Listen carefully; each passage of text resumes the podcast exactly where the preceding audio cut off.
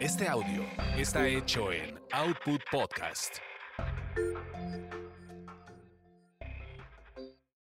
Escuchas la resaca del gol con Roberto López Olvera.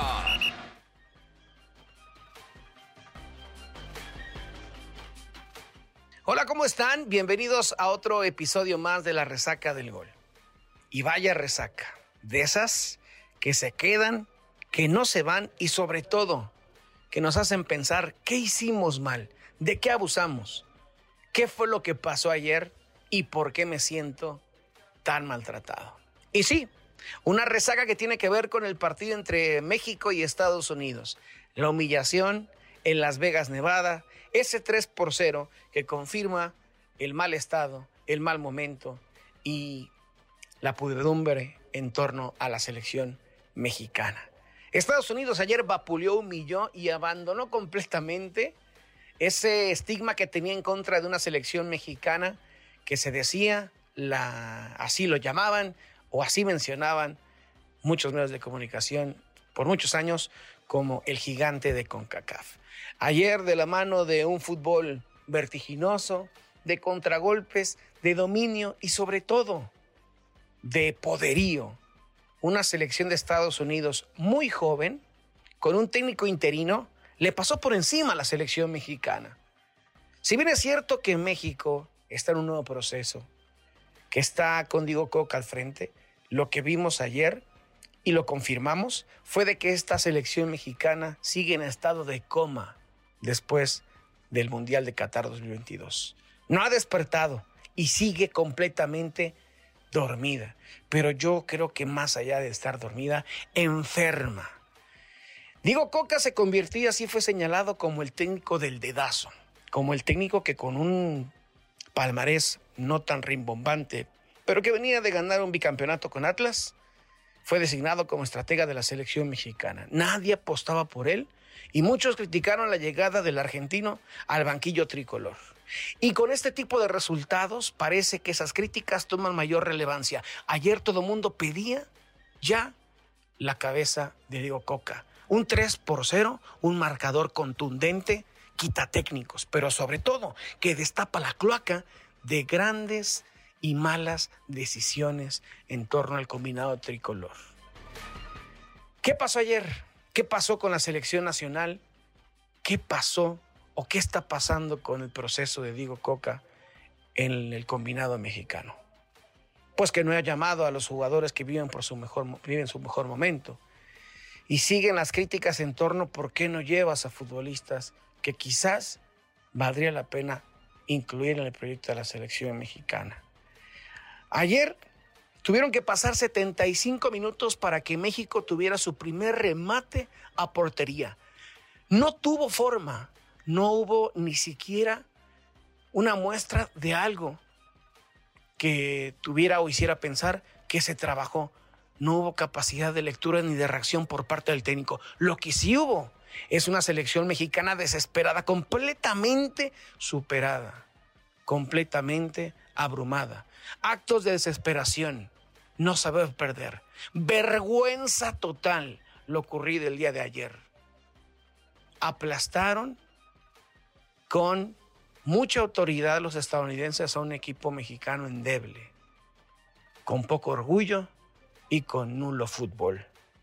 Pero esto es una muestra clara, un termómetro preciso de lo que está pasando en el fútbol mexicano. Señores dueños del balón, qué bien que las arcas de sus equipos sigan creciendo. Qué bien que la gallina de los huevos de oro en sus giras y sus partidos moleros en los Estados Unidos sigue generando ingresos monumentales. La afición, esa afición se está cansando. La afición de los Estados Unidos también. Y es que una cosa es jugar en la cancha y otra cosa es jugar con la nostalgia, con el sentimiento de pertenencia. Pero nadie se siente identificado o quiere sentirse identificado con una selección que no tiene sangre, que no tiene ni pies ni cabeza. Y lo que hemos vivido desde el pasado proceso con el Tata Martino y ahora el comienzo con seis partidos de Diego Coca al frente de la selección nacional, a nadie enamora, a nadie convence y a nadie nos tiene identificados. los directivos del fútbol mexicano y los propios futbolistas, porque podemos repartir culpas de lo ocurrido el día de ayer. ¿Sí? Culpa, y digo, Coca, de no tener o no disponer de lo mejor posible. Porque si bien es cierto, México hoy en día no tiene una generación dorada o un talento que pudiera competir a nivel mundial, las piezas que llevó Diego Coca para este partido, los elementos futbolistas o jugadores, quizás no, no eran los ideales para este partido. Pero también esto tiene un trasfondo. Y es que hoy en día el futbolista mexicano, de manera muy mediocre, prefiere o prioriza ganar cierta cantidad de dólares o tener sueldos rimbombantes en el fútbol mexicano, mantenerse aquí. Prefiere eso a trascender de manera internacional. Porque ¿cómo es posible que el futbolista mexicano, hoy por hoy, valga más de 10 millones de dólares por decir un Kevin Álvarez, por decir antes Rodolfo Pizarro, Jürgen Damm, Luis Romo, Alexis Vega, y el mercado siga inflándose. Si queremos competir, el mexicano tiene que salir a la élite del fútbol mundial, tiene que ir al viejo continente, tiene que ir a Europa para competir en las grandes ligas. ¿Y por qué? ¿Por qué se dice eso? Volten un poco para el norte.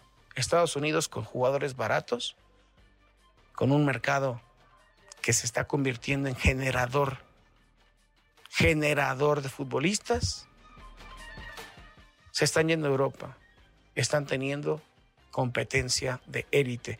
Mientras tanto, aquí los futbolistas mexicanos se conforman con irse a los Tigres, a Monterrey, pasar inadvertidos dos, tres torneos y después terminar en otro equipo de mayor de menor eh, importancia, relevancia. Pero bueno, en fin, una selección mexicana que hoy no tiene ni pies ni cabeza. Muchos dicen que Diego Coca tiene los días contados y ahora se acerca una Copa Oro, pero con lo que vimos ayer, se espera un verano muy largo para los que visten de verde.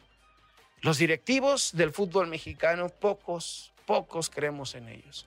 Y lamentablemente hoy han sido o hemos sido testigos de uno de los peores partidos en la historia de la selección mexicana. Y creo que muy parecido a lo que pasó en Corea-Japón 2002, cuando Estados Unidos eliminó al combinado nacional de una Copa del Mundo.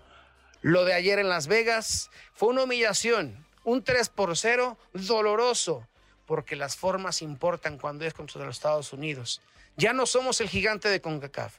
Nos han doblegado, nos han pisoteado. Y hoy por hoy tenemos que hacer algo.